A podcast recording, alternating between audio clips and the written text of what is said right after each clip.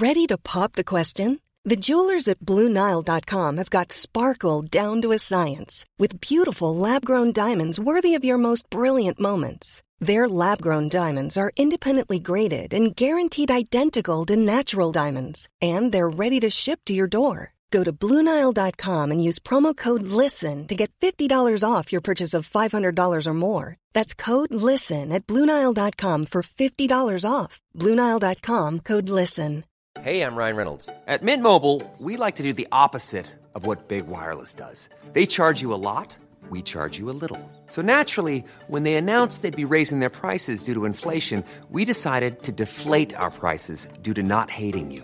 That's right. We're cutting the price of Mint Unlimited from $30 a month to just $15 a month. Give it a try at mintmobile.com slash switch. $45 upfront for three months plus taxes and fees. Promo rate for new customers for limited time. Unlimited more than 40 gigabytes per month. Slows. Full terms at mintmobile.com.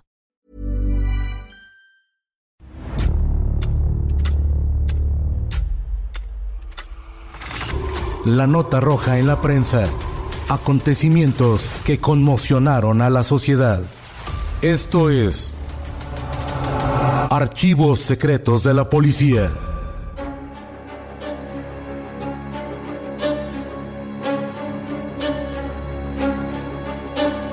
Tras varias denuncias de abusos que fueron ignoradas por las autoridades, una mujer decidió acabar con esa situación de una forma inesperada.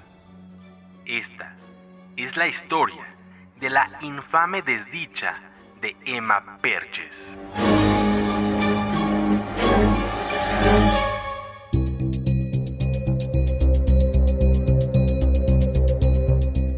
El drama de Emma Perches se desarrolló el jueves 8 de junio de 1933 en la colonia Doctores y la prensa informó con todo detalle.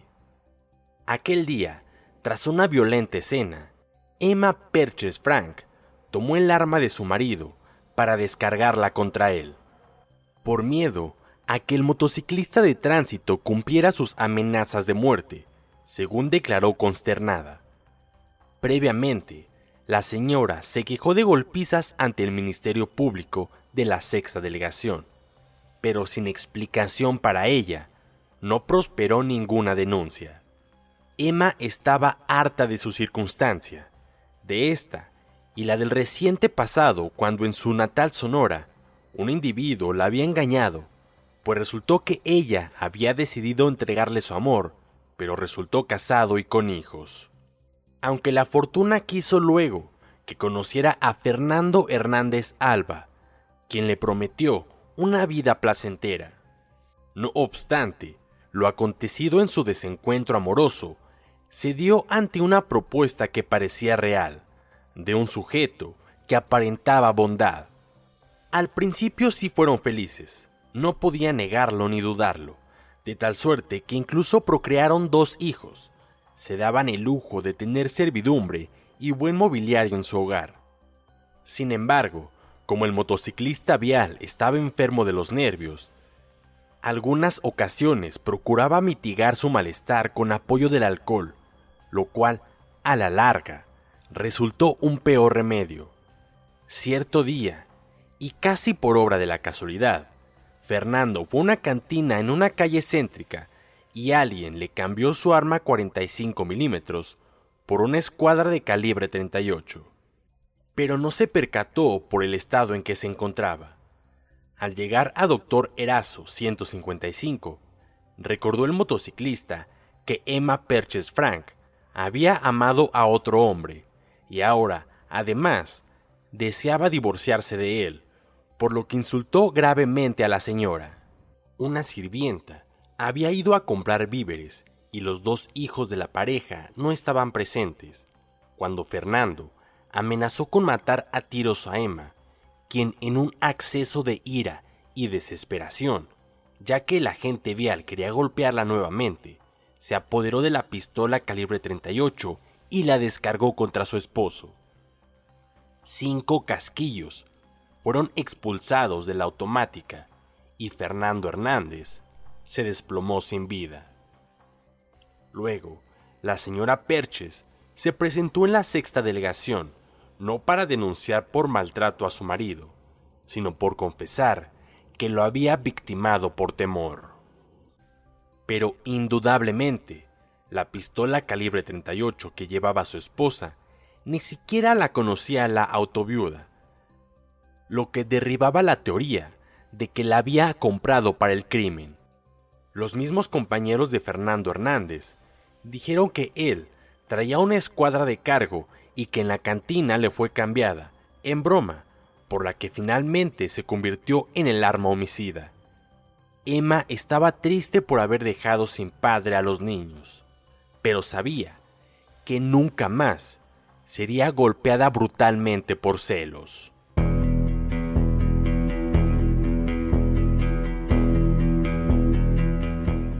Alrededor de las 10 horas del jueves 8 de junio de 1933, una rubia de ojos verdes entró en la comisaría y pidió hablar con el jefe de las comisiones de seguridad, el mayor José Viera Fernández. El ayudante le dijo que en ese momento el detective se encontraba ocupado, por lo que tendría que esperarlo, pero como a Emma le urgía explicar lo ocurrido, exclamó Es que me vengo a entregar, porque acabo de matar a mi esposo, el motociclista de tránsito Fernando Hernández Salva. Y en cuanto terminó la frase, un agente le abrió la entrada para que pasara, pues había causado gran asombro, tanto por su apariencia como por la curiosidad de saber de qué hablaba en realidad. Dijo que cansada de soportar la vida de celos, golpes y amenazas de las que la hizo objeto su esposo, el motociclista Hernández, ella se había empeñado en el divorcio. Ya desde hacía varias semanas vivían separados, ella en la casa del doctor Erazo y él por su cuenta. No obstante, el miércoles 7, un día antes de los trágicos eventos, él decidió regresar. Emma no tuvo otra alternativa más que atenderlo, pues había llegado ebrio como era su estado natural a esas alturas de la vida. Le ayudó a quitarse las botas y dejó su pistola de cargo sobre un radio. Por la mañana del 8 de junio, ella le preparó el desayuno y mientras él comía, sus dos hijos se marcharon a un jardín cercano y la sirvienta salió por un mandado. Las palabras entre los esposos no fueron dulces. Él comenzó con las amenazas, por lo cual ella tuvo que reiterar su inevitable determinación el divorcio. En ese momento, como si le hubieran asestado una flecha en el corazón al motopatrullero, se lanzó por su arma, pero Emma fue más ágil y logró empuñar el arma primero, al mismo tiempo que disparaba. Al cabo de uno o dos minutos, el cuerpo inerte del motopatrullero quedó tendido en el piso de la sala. Al tomar conciencia de lo que había hecho, Emma se sintió presa del miedo, de los nervios, de la culpa o la liberación. Miró sus manos, que sujetaban el arma, y la lanzó lejos, pues salió a prisa de aquella habitación en busca de su hermana, y luego fue a entregarse a la policía. En la comisaría escuchaban con atención y asombro el relato de Emma, incrédulos, pero impacientes, por saber todos los detalles que a medida que relataba la mujer parecían más confusos.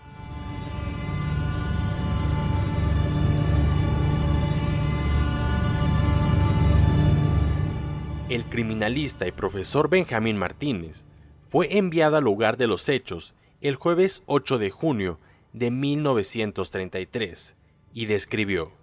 El departamento es de un solo piso tiene su puerta de entrada inmediatamente a la izquierda de la reja de la vecindad. Hay un pequeño hall que comunica con la sala, lugar donde estaba el cadáver del motociclista de tránsito. La pistola estaba sobre un sofá estilo Pullman. Tenía el seguro corrido y la carga agotada. Calibre 38, hecha en Bélgica, matrícula 24261. Se confirmaron por lo menos seis impactos de bala pero solo había cinco casquillos. No todas las balas acertaron en el motociclista. La explicación del sexto casquillo es que Fernando disparó contra su mujer en otra ocasión para matarla, pero el tiro se incrustó inofensivamente en la pared. Y se recordaba que cuando vivían en Camelia, Colonia Guerrero, no muy lejana de la Doctores, también trató de dar muerte a su compañera, como podría atestiguarlo la sirvienta María Guadalupe Hernández. El cadáver presentaba dos heridas. Varios motociclistas, oficiales del cuerpo de circulación de la Oficina de Tránsito del entonces Distrito Federal, dijeron que Fernando no tenía vicios, que no le gustaba el alcohol y era caballeroso y digno. Nunca se refirieron a las actas levantadas en su contra por su esposa en la histórica sexta delegación, edificio que aún existe en Victoria y Revillagigedo.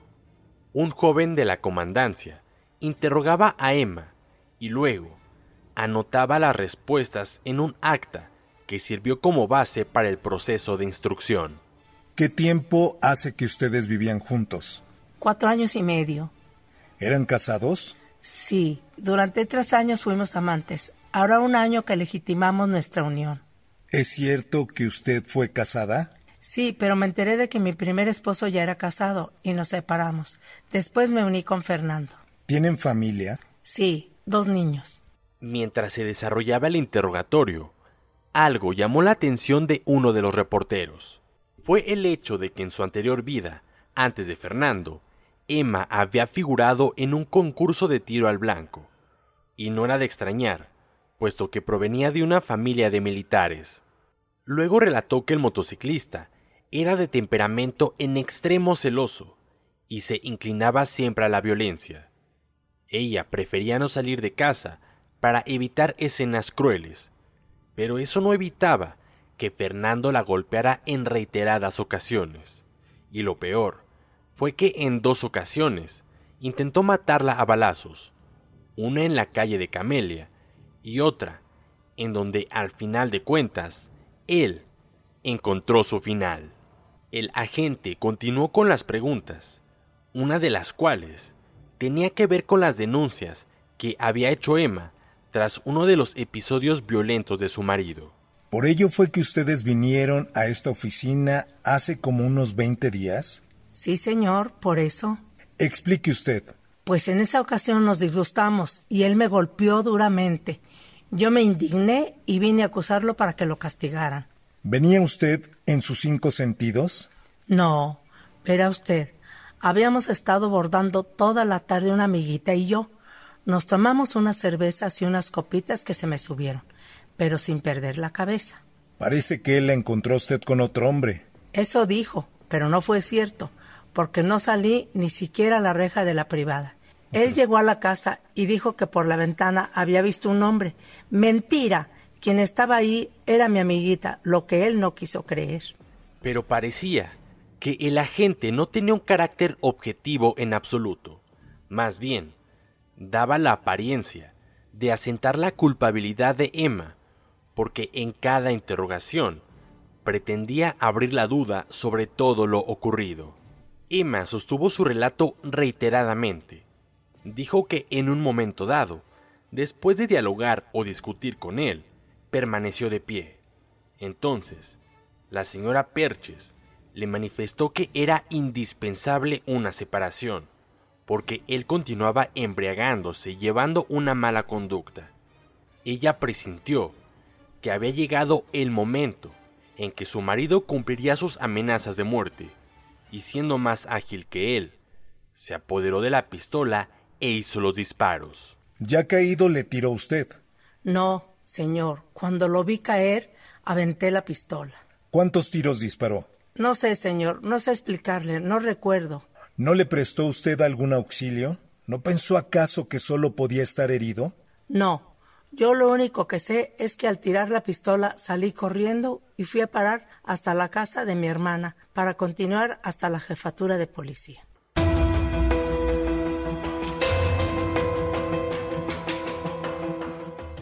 Emma Perches fue sentenciada a 10 años de prisión.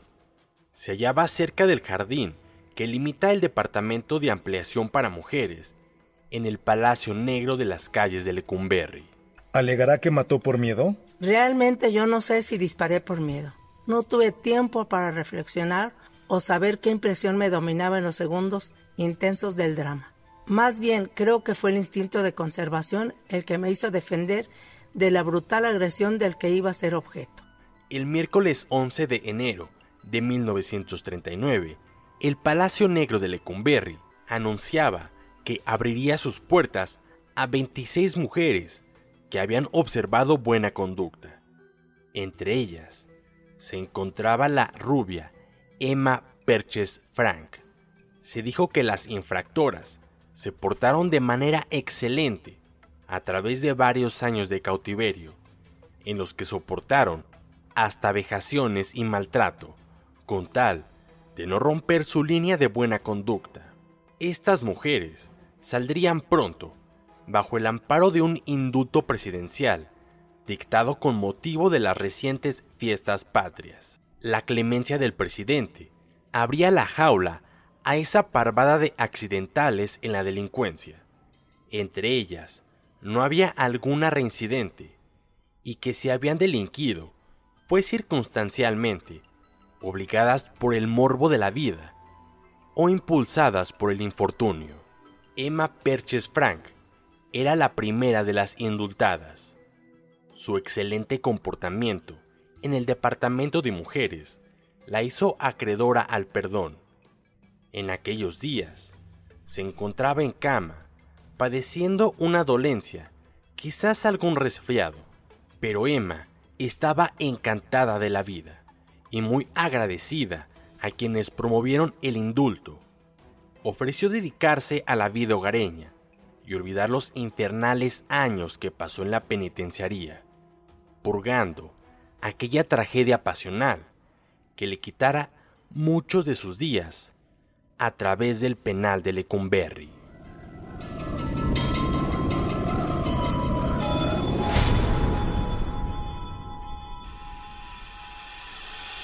Puedes escuchar este y otros podcasts OM en Apple Podcast, Spotify, Google Podcast, Acast, Deezer, Amazon Music y seguir la conversación en la cuenta de Twitter arroba podcastom o al correo podcast.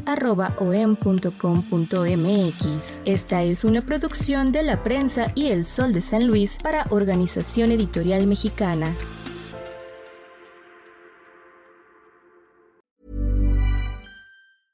¿Te preocupas por tu familia? Entonces, ¿por qué darles solo huevos ordinarios cuando pueden disfrutar de lo mejor? Eggland's Best, los únicos huevos con ese delicioso sabor fresco de granja, además de la mejor nutrición, como 6 veces más vitamina D, 10 veces más vitamina E y 25% menos de grasa saturada que los huevos regulares, además de muchos otros nutrientes importantes. Así que, dales los mejores huevos. Eggland's Best, mejor sabor, mejor nutrición, mejores huevos. Hola, buenos días, mi pana. Buenos días, bienvenido a Sherwin Williams. ¡Ey! ¿Qué onda, compadre? ¿Qué onda? Ya tengo lista la pintura que ordenaste en el ProPlus app. Con más de 6.000 representantes en nuestras tiendas listos para atenderte en tu idioma y beneficios para contratistas que encontrarás en aliadopro.com. En Sherwin Williams somos el aliado del PRO.